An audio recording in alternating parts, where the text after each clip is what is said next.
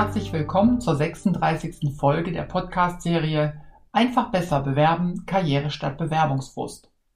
Mein Name ist Rita Seidel, ich bin Inhaberin der Rice Personalberatung aus Königswinter bei Bonn und Jobcoach.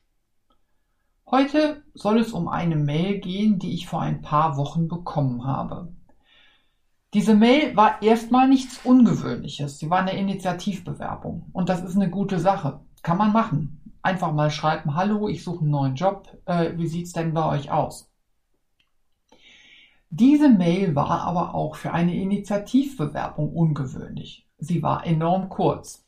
Ich kann sie vorlesen. Und zwar ging sie so. Sehr geehrte Damen und Herren, ich bin auf der Suche nach einem Arbeitsplatz und sende Ihnen meinen Lebenslauf mit der Bitte um Rückmeldung. Mit freundlichen Grüßen, Unterschrift und das war's. Nennen wir den Versender dieser E-Mail doch einfach Tom.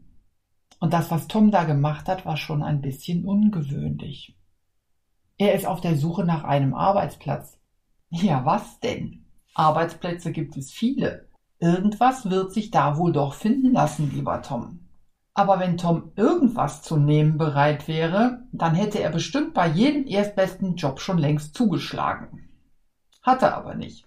Sonst hätte ich diese Mail nicht bekommen. Das Problem liegt tiefer. Und er sendet mir seinen Lebenslauf. Äh, und was heißt das jetzt bitte? Soll ich ihm sagen, was ich aus seinem Lebenslauf als seinen optimalen nächsten Karriereschritt herauslese? Warum schreibt er nicht, ich bin auf der Suche nach einer Tätigkeit als ABCD oder ich kann besonders gerne und ich mache besonders gerne. Hat er aber nicht. Er hat mich komplett im Dunkeln gelassen. Hallo Tom, was soll ich jetzt machen mit deiner Bewerbung? Sieht ziemlich kompliziert aus. Aber gucken wir uns die Sachen mal nacheinander an. Ich sagte ja schon, Initiativbewerbungen sind grundsätzlich eine gute Idee. Aber dann doch bitte zumindest mit einer persönlichen Anrede. Also, sehr geehrte Frau Müller, sehr geehrter Herr Schmitz oder in meinem Fall Frau Seidel dann hätte ich zumindest eine Chance gehabt, mich angesprochen zu fühlen und ihm mein geneigtes Ohr, in diesem Fall eher Auge, zu leihen. Lieber Tom, das ist ein echt grober Schnitzer. Schon allein deswegen hätte ich keinen Finger gerührt. Warum um alles in der Welt sollte ich mir mit deiner beruflichen Zukunft mehr Arbeit machen als du selbst?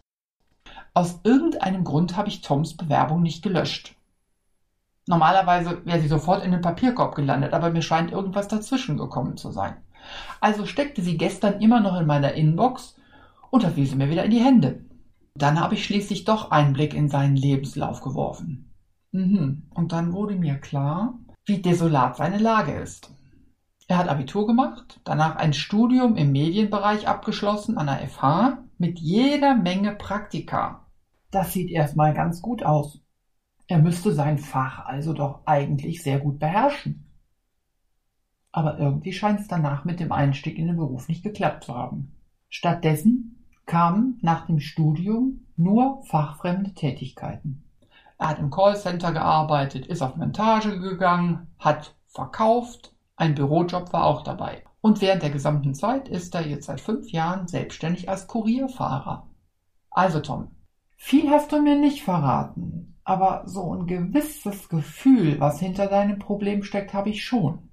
Aber was du mir verraten hast, ist letztlich viel zu wenig, als dass ich daraus erkennen kann, was für einen Job ich dir anbieten könnte. So viel zumindest ist mir klar geworden. Du hast in den letzten fast fünf Jahren viel ausprobiert. Wahrscheinlich war auch ganz viel Sinnsuche dabei. Ziemlich sicher geht es dir nicht nur um ein ausreichendes Einkommen für ein sorgenfreies Leben. Das hat mich jetzt etwa 20 Minuten gekostet. Würde ich jetzt tiefer einsteigen, um dir zu helfen, Tom, dann müsste ich viel mehr über dich wissen. Angefangen damit, dass du mir genau schilderst, was dein Problem ist. Zu wissen, was man nicht will, ist gerade dann, wenn es um den Beruf geht, immer leichter zu entscheiden als das, was als nächstes dran ist. Und damit bist du nicht alleine, Tom. Das geht jedem so, mehr oder weniger ausgeprägt. Bleibt nur die Frage, wie man sowas formuliert. Jedenfalls nicht, indem man einfach schreibt, ich sende Ihnen meinen Lebenslauf mit der Bitte um Rückmeldung. Das wird nicht funktionieren. Nee, Tom. Jeder Empfänger dieser E-Mail wird sich die Frage stellen, was suchst du eigentlich? Was kannst du gut? Was machst du gern? Das genau ist die Information, die in deine E-Mail reingehört. Dann hast du auch eine Chance auf eine Antwort. Ja, Tom, eine Initiativbewerbung ist und bleibt eine gute Idee, das hast du schon richtig erkannt. Aber nur dem kann geholfen werden, der sein Problem ausspricht. Und nur wer weiß, was er sucht, wird auch fündig. Ein Jobangebot kriegst du nur, wenn du beschreibst, wonach du suchst. Denn nur wenn du sagst, was du willst, haben die Leser deiner Bewerbung eine Chance zu erkennen, warum sich das Gespräch mit dir lohnt. Das ist das Geheimnis der Bewerbung. Ich drück dir jedenfalls die Daumen, Tom. Bewerbung heißt immer, Werbung in eigener Sache zu machen. Und nicht nur für Tom, sondern für alle, die diese Folge gehört haben. Wenn du Fragen hast zu dieser Folge, dann schreib mich einfach an. Meine Kontaktdaten stehen wie immer in den Show Notes. Oder du gehst auf meine Homepage rise-personalberatung.com. Da gibt es nämlich ein Kontaktformular. Für heute bedanke ich mich für dein Interesse und freue mich, wenn du beim nächsten Mal wieder dabei bist. Tschüss für heute, deine Rita Seidel.